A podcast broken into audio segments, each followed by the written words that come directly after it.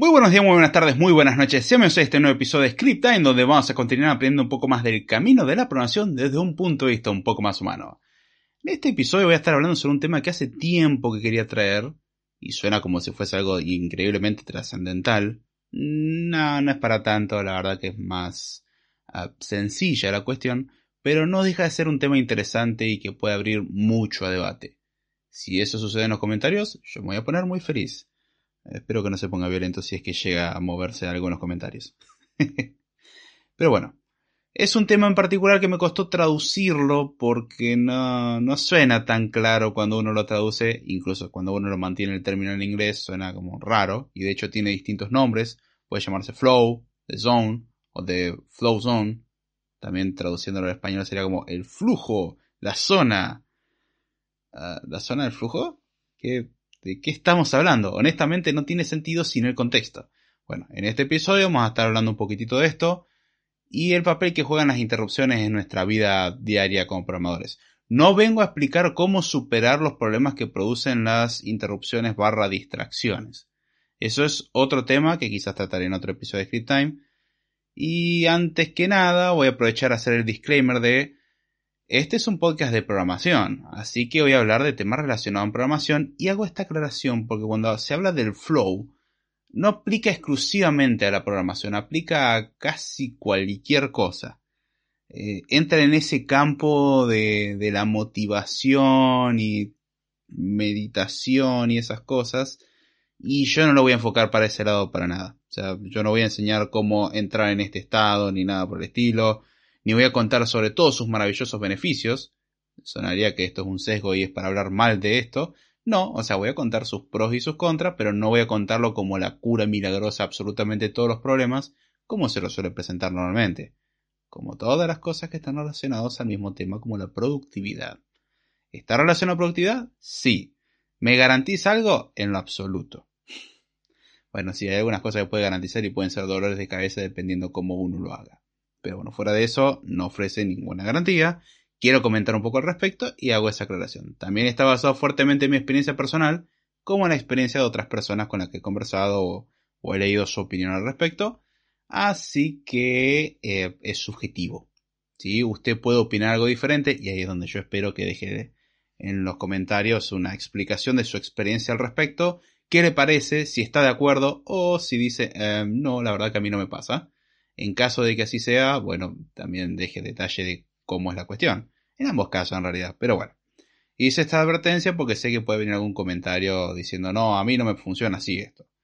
Así que ya advertí, esto está basado en opinión, listo. El que avisa no traiciona. Ahora bien, ¿a qué se le llama eh, el flow? Vamos a llamarlo flow, suena raro, Suena un poco vulgar dependiendo del caso, no es la intención, se le llama así en inglés y voy a mantener el nombre original, que es con el nombre que lo conocí. Lo conocí como el Flow, otros lo llamarán The Zone, cada uno lo llamará como quiere. No importa, que lo que importa es lo que quiere decir y acá hace referencia a cuáles son sus beneficios y cuáles son sus contras. Pero bueno. ¿Qué es el flujo? ¿Qué es el flow? Es básicamente una especie de estado de hiperproductividad, y pongo hiperproductividad entre comillas, al cual uno puede entrar dado cierto nivel de concentración en una tarea que está realizando.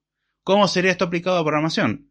Es básicamente uno empieza a escribir código y se concentra tanto en donde se abstrae de muchas cosas y entra en justamente un flujo, en una onda en la cual uno puede programar o concentrarse en una tarea durante un periodo relativamente prolongado de tiempo. Vamos a ver que esto tiene sus pros y sus contras y no todo es tan bonito como esta hiperproductividad que uno percibe a la hora de trabajar. ¿Cómo se llega a este estado? Eh, básicamente concentrándose, no, no hay mucha más ciencia en esto. Habrán tutoriales por todos lados explicando cómo entrar a esto y es como los consejos de cómo dormir bien. Tengo una buena cama, eh, sea estable con los horarios de sueño y váyase a dormir. No, hay mucho más consejo para dormir.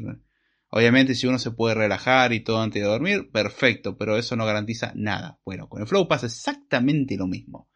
No, no hay una receta para entrar en esto. Suele requerir obviamente una predisposición de uno a decir, ok, quiero resolver este problema o quiero enfocarme en una tarea. Si uno no cumple con ese requisito mínimo y el más difícil de todos, olvidémonos, no, nunca se va a llegar ahí. O sea, el que es muy fácil de distraer, esto es un problema. ¿Cómo se llega en caso de ser uno fácil de distraer? Bueno, eliminando todas las distracciones de ser posible. Es decir, eliminar música, eliminar em, notificaciones, eliminar ruidos externos de ser posible, estar uno y el código básicamente. Es un momento de intimidad en este caso con el código, en el cual uno puede trabajar en él tranquilamente, es decir, uno se puede dedicar a eso sin tener que pensar en otra cosa. Eso es básicamente. Y acá es donde entran en juego las distracciones, justamente. ¿Por qué? Porque las distracciones rompen este flujo. Uno suele conocer más bien el flow por su negativo. Es decir, uno no le da un nombre a ese estado de concentración, pero sí le da un nombre a lo que le cuesta volver a concentrarse una vez que fue interrumpido. Y esto creo que es un clásico.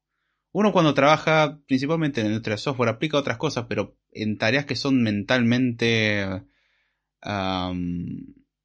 exigentes, ahí está, no me salía la palabra, tienen el problema de que necesitan un nivel mínimo de concentración. Y el temita es que hay gente que no tiene eso en consideración. De hecho, es un clásico meme de algo que nunca tenés que hacer un programador es interrumpirlo mientras está programando. Porque te puede responder de forma muy violenta. Y no es un chiste. Puede responder de forma muy violenta dependiendo del caso. Recomiendo aprender a controlar eso, pero ¿por qué se va a enojar la persona? ¿O se va a frustrar? ¿O de repente su rendimiento aparentemente va a caer mucho? Que va a venir de la mano de la frustración. Por el hecho de que uno salió de este flow. Porque un detalle que tiene entrar al flow es que toma tiempo. No es inmediato.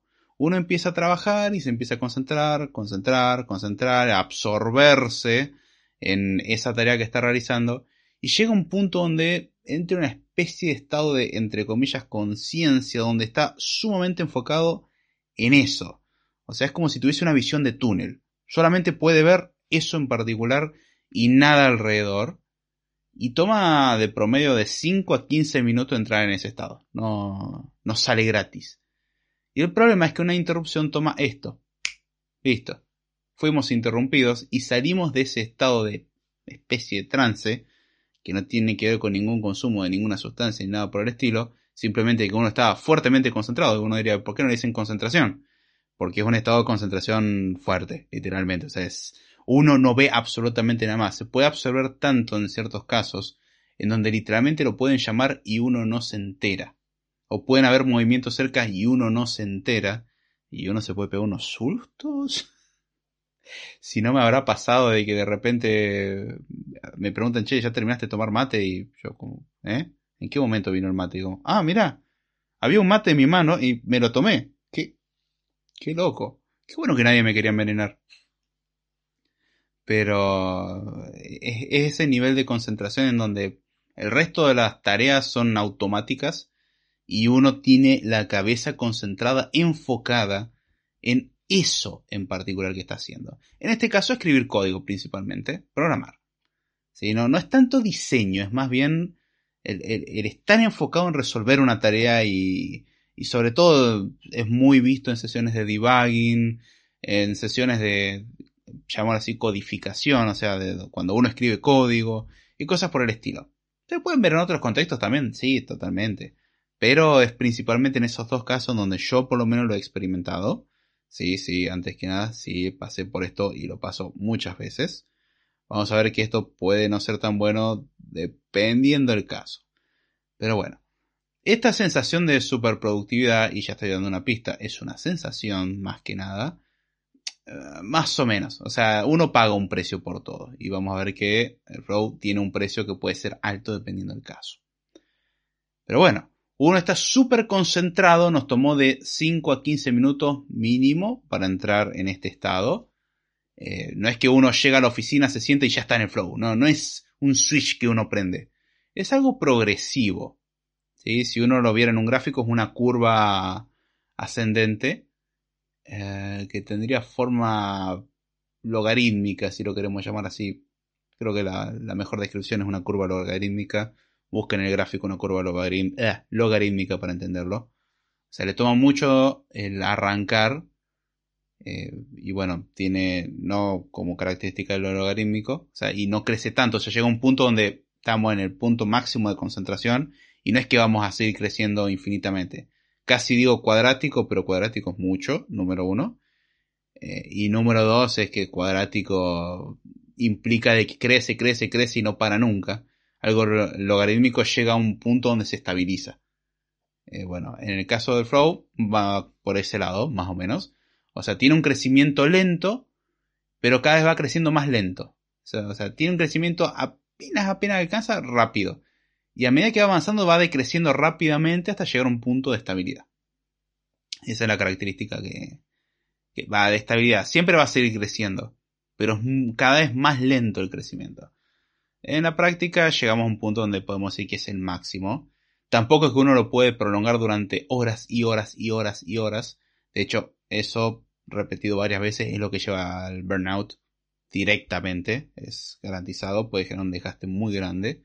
Es un precio alto que uno está dispuesto a pagar por eso. Y por eso tiene que ser relativamente controlado. Tiene que haber distracciones de vez en cuando.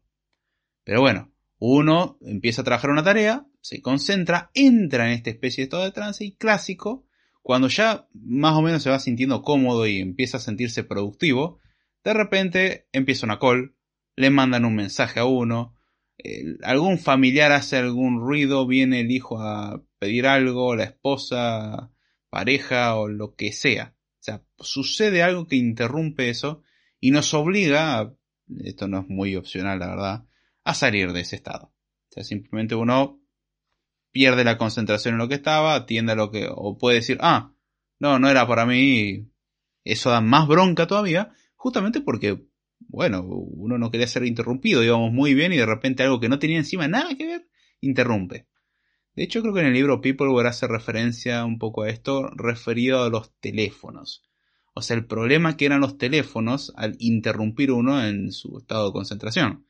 Hoy en día, hablando teléfono como los medio al estilo Rotary Phone, eh, los, los teléfonos viejitos, los teléfonos a disco, bueno, algo a, ese estilo. Eh, también aplica a los más digitales, pero bueno, hoy en día ya no es común, hoy en día tenemos smartphones y otros medios de comunicación que, bueno, cumplen el mismo rol de distraernos y con más facilidad diría yo. Lo que tiene, lo que se marcaba el teléfono es que el tono era irritante. En cambio, en un smartphone uno puede poner que vibre y ya está. Y desactivar ciertas notificaciones. O sea, tenemos un nivel de control mucho más interesante a lo que se tenía antes, pero puede ser igual de distractor. Entonces, uno entra en este estado, uno es interrumpido, atiende ese asunto y después tiene que volver a donde se había quedado. ¿Y cuál es el problema? El problema es que uno no puede volver a ese estado inmediatamente. Eh, toma nuevamente un tiempo en concentrarse y lo peor que hay veces que uno está cerca de dar a la solución y uno se pierde. Y acá es donde está una de las claves del flujo. Durante el proceso del flujo uno va armando un mapa mental. El mapa puede tener forma de grafo, puede tener forma de imagen, puede tener forma de una historia, puede tener formato que uno vea. Eh, en mi caso, tener grafos o cosas por el estilo me ha simplificado mucho la vida. Ya lo he comentado muchas veces. A mí graficar, valga la redundancia, grafos, es una de las formas más sencillas que tengo para expresar información. Tengo nodos unidos por eh, vértices y listo. Eh, eh, queda sumamente... No, que hay vértices, los nodos son los vértices. Por aristas. y listo. O sea, están conectados, dada alguna relación entre ellos y para mí es una forma clarísima de representar información. De hecho, lo que suelo representar suelen ser grafos o árboles, que son una especie particular de grafos. Recomiendo escuchar los episodios relacionados al respecto. Es la forma en la que yo encuentro de plasmar la información de forma tal de que para mí es clara y puedo sacar conclusiones en base a ello. Bueno, también el código muchas veces se estructura así, por eso es, muy fácil, es bastante directa la transformación. Ahora, lo que tiene es que uno mientras va eh, metiéndose más y más y más en el flujo, uno va almacenando cada vez más información en este mapa mental. Uno va planteando de a ver qué pasaría si eh, esto lo cambio por esta otra cosa. Entonces empieza a considerar, ok, esto toma estas variables que se cambian en estos contextos. Y empieza uno a considerar todas las casuísticas y todo. Y de repente, cuando uno ya estaba por sacar la conclusión o llegaba a mitad de camino, ¡pum! Una interrupción. Perdimos todo lo que habíamos acumulado hasta el momento. Y eso es un problema. Y uno me ah, fácil, lo plasmo en un papel o en un editor de texto. Sí, pero después tengo que volver a leerlo, porque no me lo acuerdo, porque lo tenía todo en memoria y de repente me interrumpieron y me olvidé. Simplemente. Entonces, es una de las cosas más frustrantes de la interrupción del flow. Que uno se desconcentra y pierde todo lo que tenían eh, pensado hasta el momento generalmente. No es que uno no se acuerda nada y tiene que empezar desde cero. Están así, generalmente. Uno puede recuperar un poquitito, pero hay cosas que se olvidó, es inevitable. O sea, uno no está en el mismo estado de trance, llamémoslo así, eh, después de la interrupción que antes la interrupción. No, no es lo mismo. Ya uno le va a tomar un tiempo reconcentrarse. Y repito, puede llegar a tomar de 5 a 15 minutos y dependiendo si usted es muy distraído puede llegar a tomar más tiempo. Es dependiendo del nivel de concentración. ¿Cuánto puede durar este nivel de concentración? Y puede extenderse por 5, 10, 15 minutos, 20, dependiendo de la interrupción.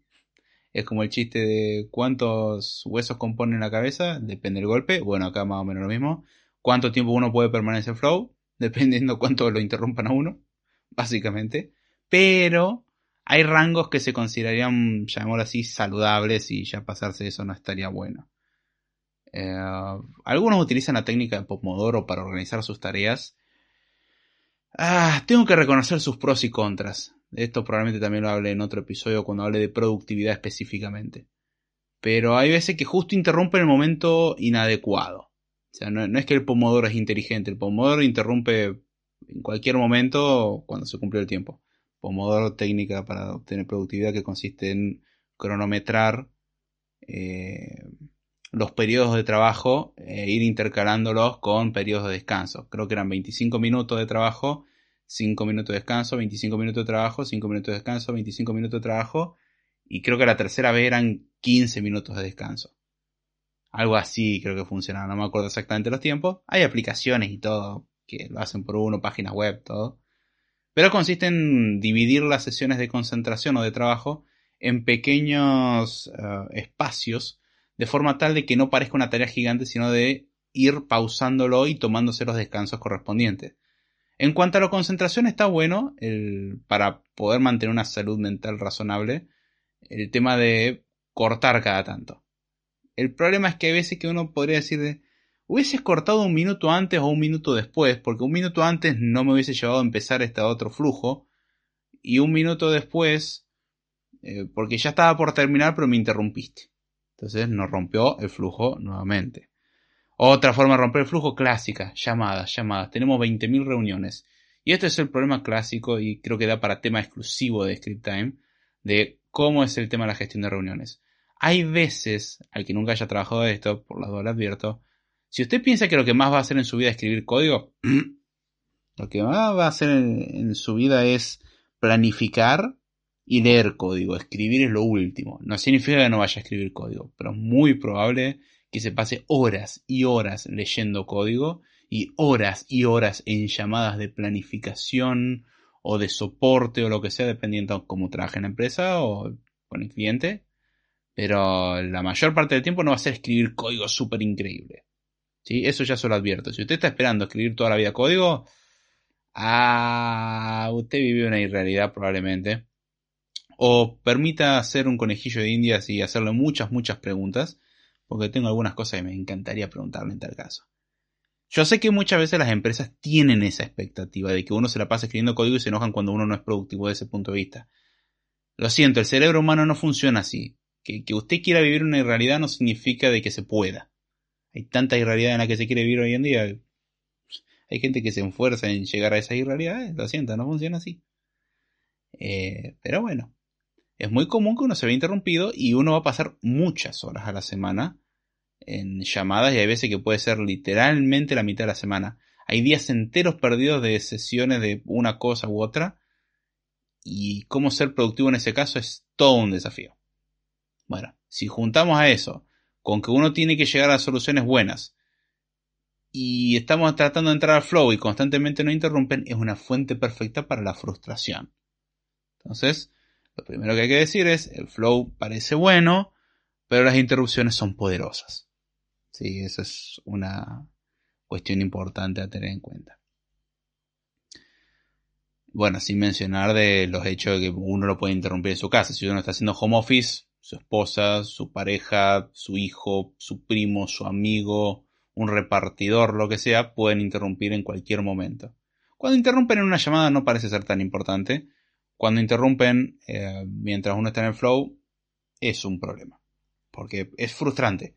Y si te interrumpe un compañero para preguntar una tontería, es probable que la respuesta no sea la más agradable no es que lo va a insultar directamente, pero se va a notar el desagrado por la interrupción porque uno ve que se desvanece eso delante suyo, algo por lo cual tanto trabajó. Una analogía del mundo real que creo que todo el mundo la entenderá, si es que alguno alguna vez soñó. Todos, alguna vez, tuvimos algún sueño que era sumamente placentero, un sueño hermoso, era perfecto. Uno quería vivir en ese sueño. Y no estoy hablando de soñar, de tener un futuro increíble, es cualquier sueño. Eh, el sueño es fantástico, es, es muy lindo sueño. Puede ser de las temáticas más variadas que se puede imaginar. Pero el sueño es genial. Y en el momento justo, cuando está por ser la, la mejor parte, cuando está se está por llegar al mejor momento, uno se despierta. Por algún sonido, porque alguien lo despertó, es la clásica de justo te despiertan o suena el despertador, lo que pase primero. Algo nos despierta y uno dice, ¿por qué no esperaste cinco minutos más? Y bueno, olvídense, retomar ese sueño es casi imposible. Digo casi porque técnicamente es posible, dado ciertos, ciertas cuestiones no tan controlables, pero sería posible no intente, o, bueno, sí, primero tiene que tener esos sueños increíbles y después intenta reanudarlos después de la, interrupción. Pero esa frustración, ese desgano que agarra en ese momento por, ay, no puedo creer, el sueño era maravilloso, era lo más lindo que había visto en mucho tiempo y, wow, se explotó la burbuja. Bueno, ese, esa sensación de bajón que le da uno es muy parecida a la que uno experimenta cuando lo sacan del flow. No, quizás no tan desilusionante. Eh, también pasa con ese sueño que uno después se lo pone a recapacitar y decir, hey, capaz que el sueño no estaba tan bueno. Pero en el momento pareció una buena idea. Pero volviendo al flow. Em, uno venía súper concentrado, ya, casi llego, ya casi llego y ¡ah! Algo interrumpe y rompe todo y toma muy, mucho tiempo. Y no solamente toma mucho tiempo, es que uno puede no volver a entrar al flow de la misma manera que había entrado y llegar a las mismas conclusiones por las cuales había partido. Es decir, uno estaba por llegar a una conclusión y no significa que si yo lo reanudo, pasados los minutos, voy a volver a estar en el mismo lugar donde estaba pensando, capaz que esté pensando de otra manera y eso me rompe todo. Porque yo quería concluir con la idea anterior y ahora la perdí porque no la tenía notada en ningún lugar o no la entendí y bueno, no hay nada que hacer. Es el mismo efecto que uno tiene cuando uno se despierta después de soñar y después se pone a tratar de recordar el sueño y cada vez es más difícil. Es, es como si le estuviesen formateando el disco en ese mismo momento y usted puede ver la destrucción del sueño frente a sus ojos. Bueno, en un sentido metafórico, ¿sí? no, no es que literalmente el sueño sale de su cabeza y se desmaterializa. Pero más o menos. O sea, uno se va dando cuenta de que, oh no, está desapareciendo. bueno, con el flow pasa exactamente lo mismo. Son sensaciones muy parecidas. Y eso lleva a que la respuesta uno no sea la mejor. O sea, uno puede llegar a ser osco. Hay algunos que, si son poco pacientes sobre todo, que yo no sé qué está haciendo en esta profesión. Eh, porque esta profesión requiere paciencia, paciencia y más paciencia. No significa ser un santo increíble. Ayuda, obviamente. Pero em, no, no, no es fácil llevar las cosas si uno no aprende a tener un poco de paciencia. Si no, se va a frustrar mucho porque hay muchas cosas que impacientan. Clientes, jefes, proyectos, deadlines, compañeros, eh, incapacidad propia, etc. Es un mar de frustraciones si uno no lo sabe controlar. Llega un momento en que uno puede pasarlo bastante bien, honestamente. Pero requiere un poquitito de paciencia y que las cosas toman su tiempo. Entonces, Flow parece ser algo muy bueno y uno justamente la característica que tiene es que se concentra tanto que se abstrae, se absorbe en lo que está haciendo y se olvida de todo lo demás. Esa es la característica principal. Como dije al principio, eso es estar en el flow. Estar en un túnel donde está uno con el problema y nadie más. Y acá es donde empiezo a comentar lo que no está tan bueno el flow, porque es cierto de que uno siente que está yendo más rápido, es cierto que uno tiene la sensación de ser hiperproductivo. Es cierto que uno siente de que es infalible. Nadie me puede detener. Bueno, salvo las interrupciones. Pero nadie puede parar las conclusiones a las que estoy llegando porque van a ser la mejor solución. Esas sensaciones son verdad. ¿Cuál es el problema? Es que paradójicamente no es más productivo. No es infalible o sea, no es tan productivo como parece, no es tan infalible como uno puede pensar, no es tan perfecto como uno puede imaginarse. Como todo en la vida, y como dije anteriormente en el episodio, en todo hay trade-offs. O sea, en todo hay tirada floja o en todo hay beneficios y desventajas. Y todo tiene un precio. Sobre todo esa es la regla de oro en esto. Todo tiene un precio. El flow tiene un precio y que puede ser muy alto. La sensación es increíble, esa no la voy a negar. Pero lo que uno está haciendo es intercambiar velocidad, la velocidad es real, no es que uno va a ser más lento, uno es más rápido, pero vamos a sacrificar un montón de capacidades de, pensamiento, de razonamiento. O sea, algunos razonamientos no los vamos a tener directamente por estar tan enfrascado en resolver eso que nos vamos a olvidar de otras cosas. De hecho, justamente, uno va a ser más rápido porque uno va a escribir más código. Totalmente. Hasta ahí, perfecto. Si uno está haciendo TDD o Test Driven Development, uno va a hacer ciclos de Red Green Refactor sumamente rápido. O sea, va a hacer un, un, un ciclo, otro ciclo, otro ciclo, otro ciclo y, y así. Uno va a repetir esos bucles constantemente y a una velocidad bastante interesante. O sea, e, en cuanto a la velocidad nadie lo niega, va a ser más rápido. Problema, recordemos, toma tiempo llegar a ese estado. Y el otro problema, como dije, es que es una sensación más que nada. Es, un estado de, de lucha, es un estado como si uno estuviese compitiendo literalmente. Uno está compitiendo por resolver ese problema. O sea, es, es el estado de, de lucha o huida, básicamente pero inducido en base a la resolución de un problema de tengo que resolver esto eh, es básicamente como si hubiese un cronómetro que estuviese en contra de nosotros. Quizás el cronómetro es ah, literalmente la interrupción que va a venir. Es más bien un timer no un cronómetro. Y eventualmente eso va a llegar a cero y cuando llega a cero perdimos. Entonces tenemos un tiempo limitado y tenemos que aprovecharlo y hacer todo lo posible. Es, un shock de adrenalina que uno tiene por un momento. Y no es que uno entre en una situación que lo asusta y lo lleva a hacer eso. Es lentamente uno va entrando en ese estado en base a la concentración. Y puede llegar a ese, o sea, en caso máximo, a algo parecido, no es lo mismo, pero parecido a ese shock de adrenalina que uno tiene cuando trabaja bajo presión. Y es una presión que muchas veces uno se autoimpone.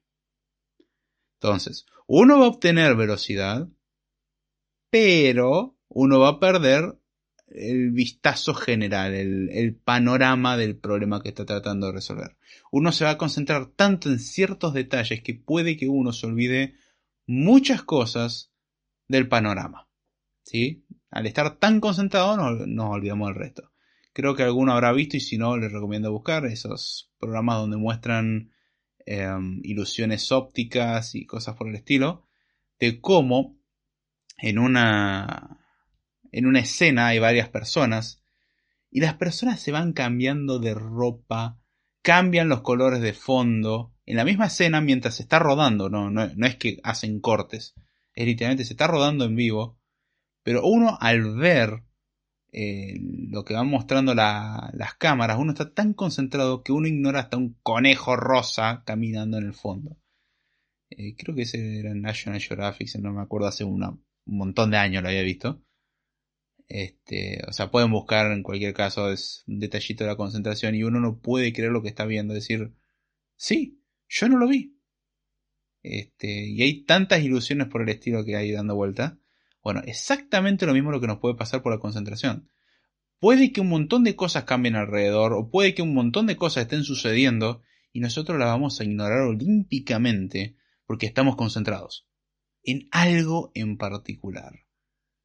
Y esto es lo que hace que el flow tenga una desventaja grande. O sea, tiene un beneficio interesantísimo, que es un grado de concentración muy bueno y que nos permite enfocarnos en un problema específico durante un cierto periodo de tiempo y que durante ese periodo de tiempo vamos a ser rápidos. ¿Sí? La, la productividad se incrementa bastante. Pero ¿por qué digo que no es tan productivo? ¿Por qué no es productivo y puede llegar a ser contraproducente? Porque justamente uno al ignorar el panorama lleva a tomar decisiones no tan buenas y lo que lleva a que uno va a tener que ir y volver, ir y volver y vamos a tener que revisar el problema porque uno no lo resolvió como era esperado. Es decir, vamos a tener que ir al panorama, vamos a volver a concentrarnos y vamos a meter la pata de nuevo y así. Entonces, en vez de escribir o resolver el problema bien, pensándolo más tranquilo, uno se sometió a este flujo de pensamiento específico e ignoró ciertos detalles del contexto. Y eso lleva a que, ojo, no hay garantía, pero puede que uno pierda el tiempo porque después tenga que de todas maneras rehacer un pedazo importante y puede que esto se repita varias veces. Es como el clásico flujo de yo no pensé muy bien cómo resolver el problema, pero no importa, voy a empezar a escribir el código que lo resuelve, voy a ser increíble. Y de repente no anda y como, ah, hay un bug. Entonces uno vuelve y revisa todo a ver dónde está el bug. Encuentra el bug y lo corrige prueba de nuevo y, oh, no, sigue habiendo otro bug. Vuelve y revisa todo a ver dónde está el otro bug. Y así. Y así es cuando uno dice, hey, o sea, estuve un día implementándolo y dos días debugueando y corrigiendo errores. Uno diría, bueno, pero me tomó un día desarrollarlo. No, mentira, tomó tres días, no un día. Y si uno lo hubiese pensado mejor, puede que haya tomado dos días. Si uno se hubiese tomado las cosas con más calma. Acá es donde el flow muestra su debilidad. Muchos lo ven como la ventaja y hasta lo recomiendan para ser hiperproductivo. En cuanto a sensaciones, no se lo voy a negar. O sea, las sensaciones de que uno tiene el poder. Pero en cuanto al resultado final, puede que se van a perder tiempo. ¿Está mal hacerlo? Vamos a ver que no. O sea, tiene sus casos y hay que tomarlo en consideración con cuidado. No es del todo voluntario entrar en el flow. O sea, puede pasar en una sesión de debugging y uno se empieza a concentrar, concentrar, concentrar, concentrar y sin querer entró. O sea, no, no, no es un switch que uno controla, es pasa. Es algo que pasa dadas las condiciones adecuadas. Hay gente que tiene más facilidad de otra. Si uno es distraído, le va a costar mucho. Si uno es tendiente a concentrarse o puede concentrarse en una tarea en particular, es mucho más fácil. Es muchísimo más fácil entrar en esto.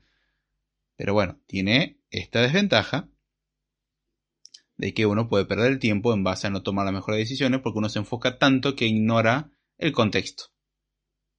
Eh, iba a dar una analogía, pero la analogía iba a sonar muy feo.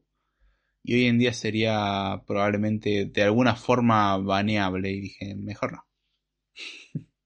Vamos a dejarlo así. Uno uno se enfoca tanto mirando a algo que está... Es como, a ver, e, esta voy a modificarlo un poco. Uno puede observar algo a la distancia, buscando con unos binoculares, y va a ser increíble lo que va a ver a la distancia, cuando puede que lo que está buscando está literalmente al lado. También conocido como uno está tan concentrado buscando los lentes que no se da cuenta que los tiene puestos. O los tiene arriba de la cabeza. Y los busca y los busca y los busca porque está enfocando las cosas mal. Está perdiendo un montón de tiempo hasta que dice, quizás podría estar en mi cuerpo. Y se toca la cabeza y dice, ah, las tengo arriba de la cabeza. O lo mismo cuando uno se pone a buscar el reloj y ya tiene el reloj puesto. O se pone a buscar el celular y tiene el celular en el bolsillo. No me digan que no le pasó. Si me dicen que no le pasó, yo tengo que decir o tienen tres años o me están mintiendo. En algún que otro momento le habrá agarrado un momento de distracción tal y uno está muy concentrado pensando en dónde lo dejé, en dónde lo dejé, cuando siempre estuvo con usted. Es común. Entonces, el flow tiene el gran beneficio de que nos da velocidad, pero a cambio sacrificamos cierta capacidad mental. Es muy curioso porque cuando uno está en el flow, uno es como que overcloquea O sea, hace un overclocking. Es decir, potencia el cerebro. Lo fuerza a ir más rápido de lo normal. Para resolver eso en particular. Eso es verdad. Para resolver eso específico, uno va a concentrarse más y va a aplicar todo su poder de cómputo a eso, todo su poder de pensamiento a eso. Y uno va a ignorar todo lo que haya alrededor. Hay veces que lo que hay alrededor no es tan importante y no va a implicar un, este, algo negativo, pero muchas otras veces sí. Ahora, el problema que yo le veo por lo menos al flow, o sea, ah, es complicado. Em, es beneficio y desventaja a la vez. Es que uno cuando entra en el flow va armando un mapa mental, o sea, uno va construyendo y tratando de diagramar qué es lo que está pasando y a lo que quiere uno llegar. Ejemplo, una sesión de debugging. Hay un bug, entonces uno dice, ok, cuando muestra esta alerta, o sea, lo que yo sé que muestra esta alerta y no tendría que estar mostrándola. Si, yo tengo conocimiento del proyecto, la búsqueda la puedo acotar muchísimo y no me va a tomar ni 5 minutos. Es lo que tendría que ser eso. Pero muchas veces no es así. Entonces tengo que intentar reproducirlo. Y pruebo distintas casuísticas hasta que logro reproducirlo. Eso me toma un buen tiempo. Ya estoy entrando en el flow. Una vez que pude reproducirlo, tengo que preguntar por qué pasa tal cosa y no tal otra que tendría que estar sucediendo. Entonces tengo que hacer mapa mental de, ok, sé cómo entrar, sé cómo sale, no sé qué es todo lo que pasa en el medio y el por qué pasa. Entonces primero tenemos que reconstruir el camino y después tenemos que entender por qué no se comporta como nosotros esperamos. En todo ese proceso, ese mapa del punto de partida al punto final, uno va construyendo literalmente un mapa. O sea, un grafo que dice, bien, primero va acá, luego acá, luego acá, luego cambia por esta cosa que viene allá, luego va a preguntar tal cosa al servidor, y así uno va construyendo todo el, literalmente un flujo, eh, mientras uno está en este túnel de concentración. Y el problema es que muchas veces esto no es tan sencillo y lleva a tener un mapa gigante y un montón de suposiciones de, bueno, mira, para que esto suceda tiene que ocurrir todas estas cosas. Porque encima quizás el punto de entrada es correcto. Quizás los datos que vienen son correctos, pero un caso muy específico, dado un dato de entrada, sale mal, cuando tendría que salir por otro lado. Entonces uno tiene que decir, ah, no, no, momento. Primero, encontré algo que esté mal. ¿Está todo roto o una partecita muy específica? Y así cuando uno va manteniendo un montón de variables en, en literalmente memoria, o sea, se las va acordando de memoria, yo lo que hago para disminuir este efecto lo intento ir escribiendo porque también sirve como autodocumentación, que va a quedar desactualizado muy rápido. Pero no importa. Eh, sirve para, si tengo que volver a ver el mapa mental, lo tengo anotado. No me lo tengo que memorizar. Pero uno en, ese estado de concentración, justo en lo que menos piensa es en escribirlo. Eh, generalmente. Hay excepciones.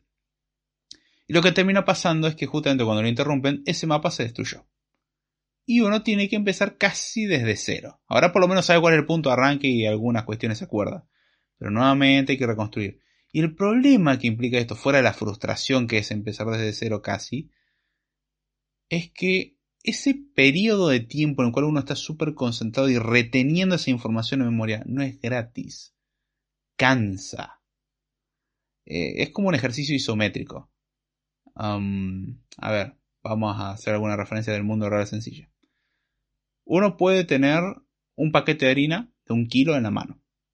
Reemplace harina si usted es celíaco por otra cosa. ¿Sí? Pero un paquete de un kilo de algo. Kilo de yerba. Kilo de azúcar. Un kilo de sal. Eh, un kilo de lo que usted quiera. Un kilo de tierra. Ya hoy en día todo le cae mal a todo el mundo, así que no creo que tengan problema con un kilo de tierra. O un kilo de oro, ¿por qué no? Bueno, usted tiene un kilo de algo.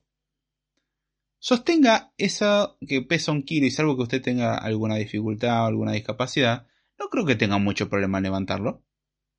O sea, si usted está escuchando esto, calculo que tiene una edad mínima razonable y que sabe ya hablar y entender estos temas.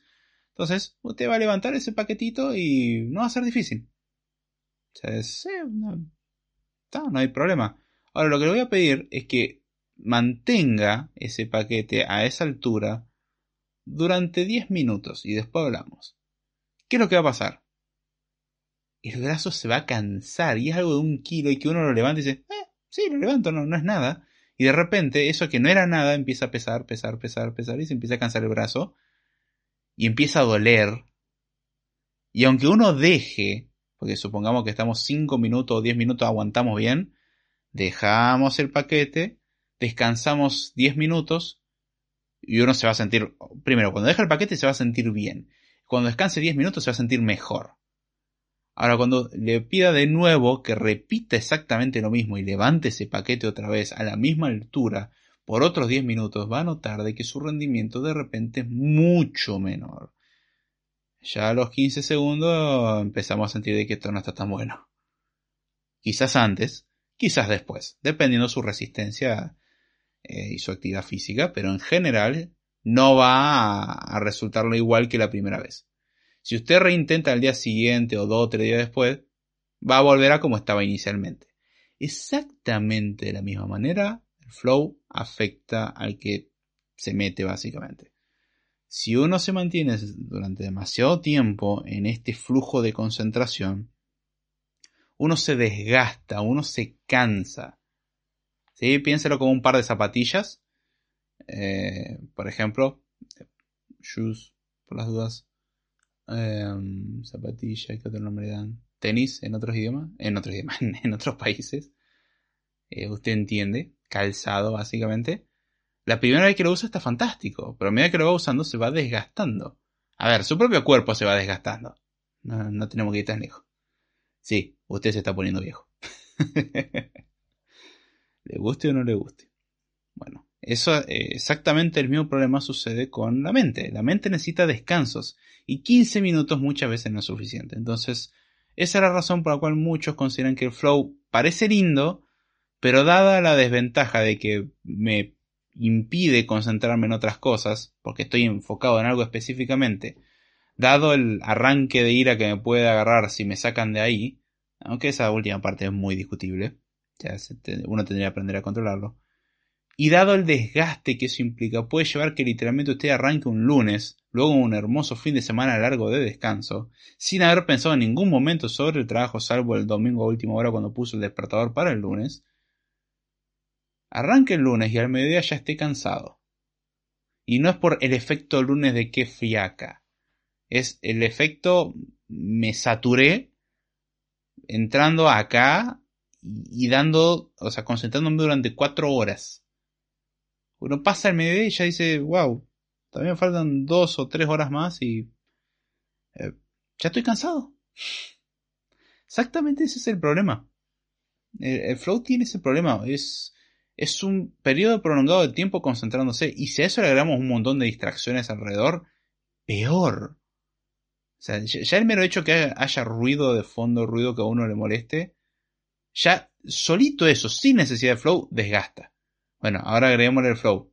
Y encima el flow toma más tiempo porque uno se tiene que enfocar más. Tiene que hacer un esfuerzo mayor para concentrarse generalmente.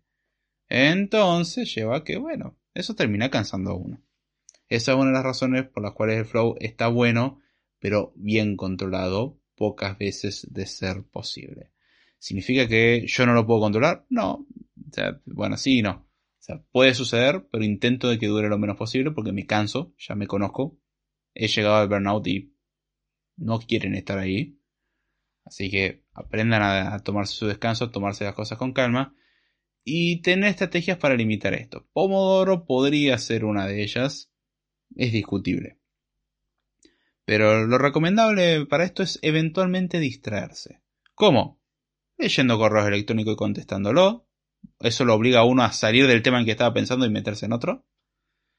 Eh, buscar algo en internet, algunos leen tweets o se ponen al día con alguna noticia o buscan algo que les interese.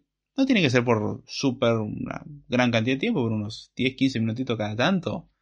No está mal. Eh, aquellos jefes que quieren que trabaje uno 8 horas ininterrumpidas, lo siento, no somos robots. Si usted piensa que funciona así, si usted, señor jefe, piensa que funciona así, o si usted, señor empleado, piensa que funciona así, lamento decirle que la realidad le va a dar la contra, o si usted es un jefe sobre todo, todos sus empleados se le van a ir, y si usted es el empleado, probablemente usted se queme dentro de muy poco. O sea, va, va a en el burnout. Y agreguémosle que todos tenemos problemas personales. O sea, fuera del trabajo tenemos una vida y conocidos Y eso lleva a gente que es sumamente osca y hay gente que literalmente no tiene tolerancia a nada. A nada. Nada que les dé la contra no lo toleran. Eh, eso tristemente uno de los males que existen en el sector. Hay un nivel de soberbia muchas veces bastante elevado y eso es un problema. Ojo, no voy a decir que yo soy inmune a eso. Intento no caer en eso. Pero hay gente que literalmente es insoportable. Me ha tocado trabajar de vez en cuando con esas personas. Es algo que no da gusto, honestamente. Eh, si usted está cerca de la hora del almuerzo, aproveche, vaya a almorzar. Es un buen momento. Vaya con sus compañeros a comer. O vaya solo, lo que sea. Camine un poco. Distráigase, básicamente. Otra forma en la cual uno no pierde productividad porque uno va a seguir trabajando es hacer pair programming si tienen la, la oportunidad. O sea, si es una dinámica habitual o tienen forma de implementarla oficial o extraoficialmente, porque hay veces que uno no muy oficialmente lo hace. Este, como bueno, me das una mano con una cosita y, y se ponen a discutir al respecto, o trabajan en conjunto para resolver un problema oficialmente, como sea. Eh, Estaría lindo que sea oficialmente, o sea, que no haya problema.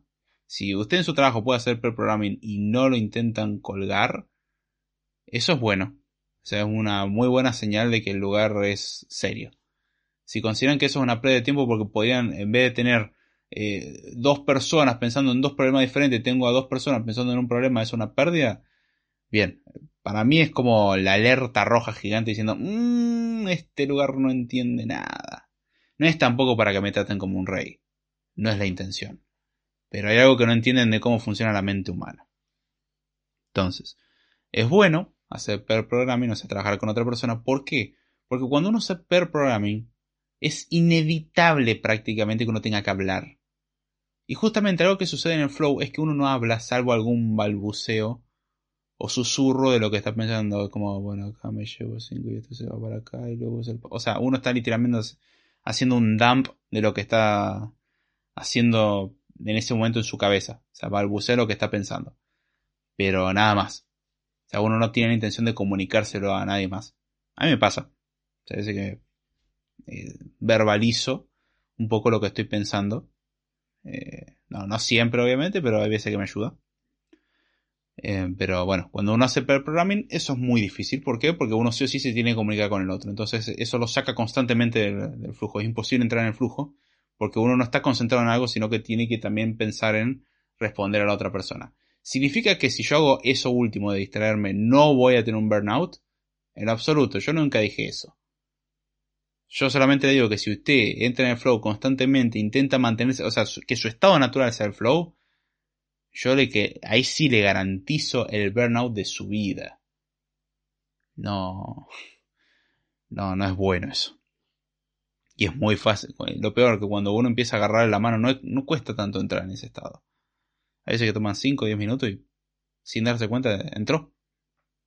No, está mal, de hecho. Pero hay que acordarse de las desventajas que tiene. Si uno detecta que ya pasó suficiente tiempo, como oh, momento de cortar, porque esto puede terminar mal. Entonces, bueno. ¿Cuándo es bueno hacer el flow? Se preguntarán.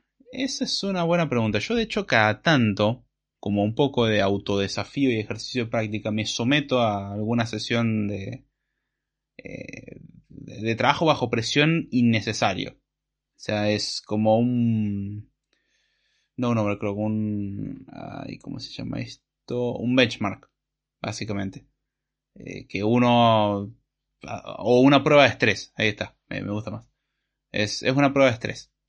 De, me voy a someter a esta situación eh, más exigente de lo habitual, o con una restricción que oficialmente nadie la puso, yo voluntariamente. Hay veces que no sucede eso y que eh, el trabajo bajo presión viene solito, no, yo no tengo que hacer nada. Justo viene fecha de entrega y todo, y bueno, es mucho más fácil en esas condiciones entrar en ese estado. Cuando uno está, trabaja bajo presión, ocurre una de dos cosas generalmente. O entra en pánico, o entra en el flow. Si entra en pánico, estamos perdidos. Si entra en el flow, puede que algo bueno resulte ahí.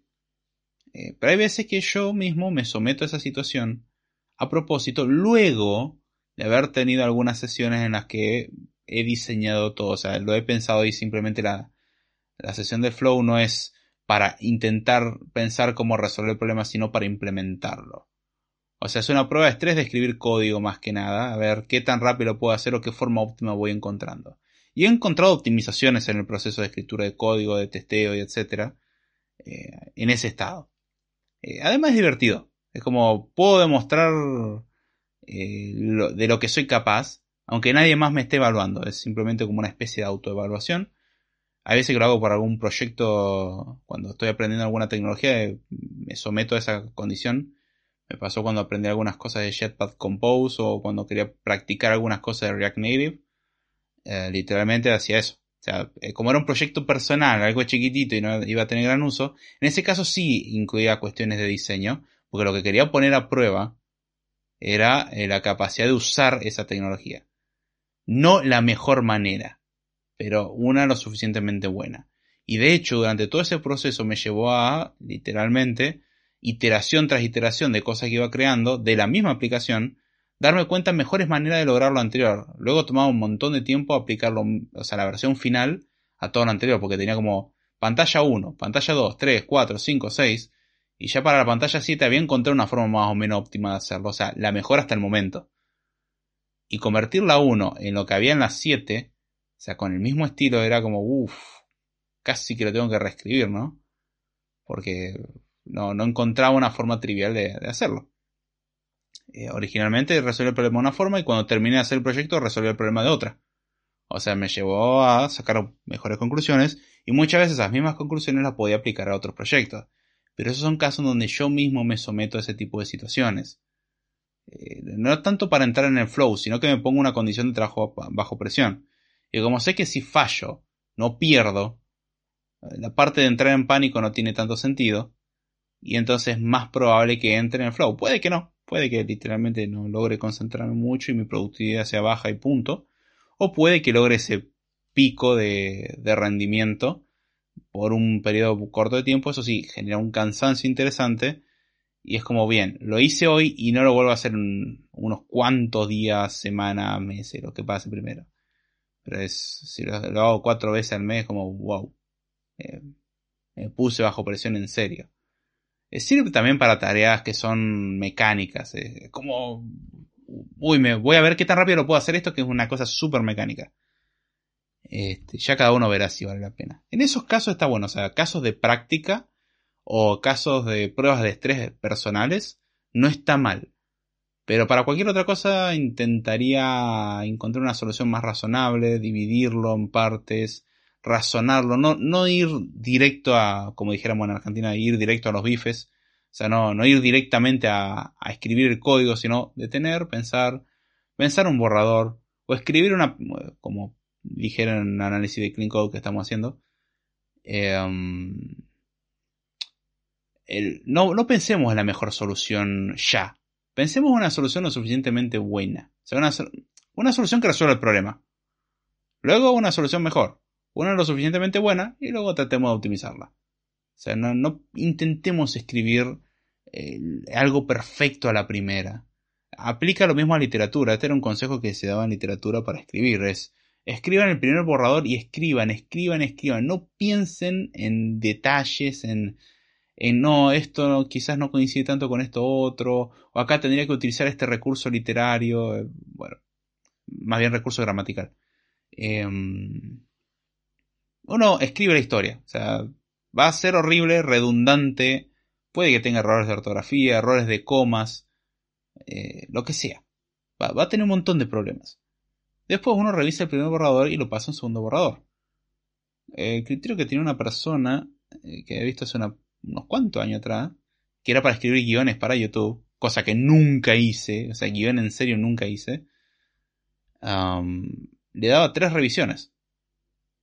O sea, nótese de que lo primero que escribía no era lo que se leía. Pasaba por tres revisiones. O sea, la versión 1, la versión 2 y la versión 3. Esa última es la que recién era usado como mínimo. Podía pasar por más revisiones, pero por lo menos tres revisiones. Era una disciplina de esta persona, básicamente. Bueno, lo mismo sucede con esto. O sea, la primera no les va a salir bien, no se preocupen por eso Eh, una práctica que se da es escribir todo el código, por ejemplo, en un solo archivo, un archivo gigante, hay lenguajes que lo permiten. Ejemplo, Swift, Kotlin, etc. Java no, no, permite tanto eso. Permite, pero ciertas restricciones. Pero escribir toda la implementación de algo en un solo archivo. No toda una aplicación, pero toda una funcionalidad en un solo archivo. Y después dividirlo en partes. Ir destripándolo y separando por responsabilidades, inyectando lo que hay que inyectar y todo. Cuestión de que después sea testeable, por ejemplo. Y, quede mucho más claro las responsabilidades, etcétera, o darse cuenta que no, por acá no es. Entonces, dividan las tareas en partes, trabajen de una forma más tranquila. ¿Está bueno el flow? De vez en cuando sí. Pero no intenten llegar como a esa especie de estado concentración para tener rendimiento. No es como... Eh, a ver, como... Bueno, hay 20.000 analogías en caricaturas, etcétera, de entrar en ese estado de super fuerza, básicamente, donde uno genera esa situación en la que uno accede a ese poder temporalmente para lograr cosas increíbles que normalmente no lo podría hacer. Una especie de overclocking, básicamente. No, no aspiren a eso. ¿Está mal usarlo per se? No. Pero puede terminar muy mal si no lo saben usar bien. Entonces, como es peligroso usarlos eh, a, la ligera, lo ideal es no lo usen como su recurso. Es una herramienta más que existe y no intenten invocarlo ustedes mismos. Hay muchos cursos que, sobre todo de productividad, que intentan decir, no, vos tenés que llegar al flow, motivarte, eh, mejorar tus capacidades, pensar en ello, olvidarte de lo negativo y todo eso para llegar a ese estado de productividad del flow. Sí, uno va a ser productivo por un corto periodo de tiempo y, si uno, si uno mira, no, yo lo quiero seguir haciendo, no problema, cada vez va a ser menos productivo porque se va a cansar cada vez más rápido. Eh, repito, la analogía de la actividad física. Intente hacer ejercicios más fuertes a los cuales usted está acostumbrado y al principio va a funcionar. Intente repetirlos al ratito y va a notar que rinde menos. Inténtelo al ratito y va a rendir menos. Es como usted no hace lagartijas nunca. Intente hacer 25 lagartijas. Asumamos que uno no hace actividad física, ¿no? Yo si intento hacer 25 lagartijas, me muero. Bien. Hago 25 lagartijas. Perfecto. Me duelen los brazos como nunca. Espero una hora. Vuelvo a intentar hacer 25 lagartijas. Y noto de que cuando yo ya llegaba al punto de decir no aguanto más. Ahora a mitad de camino ya no aguanto más. Y si intento repetir lo mismo una hora después. Ya casi que de arranque no aguanto más. Justamente es lo mismo. Si usted cree que es súper poderoso porque es joven y qué sé yo, bien por usted. Espero que el burnout no le pegue tan duro. No suele ser tan controlable. Así que mi consejo es tampoco se abuse.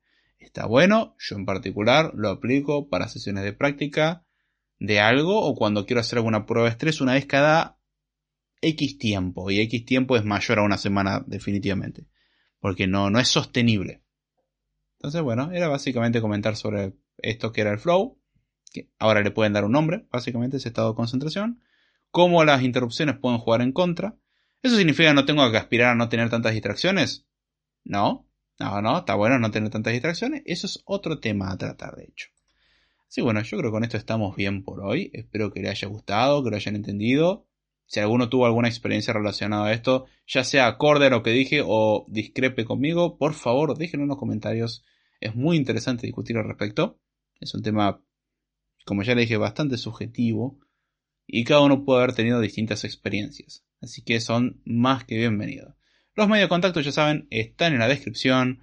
Los medios para contribuir, los clásicos. Compartir, darle me gusta, comentar, comentarle sobre el podcast a otras personas. Ayudar a crecer la comunidad. Existe un grupo de Telegram si quieren entrar.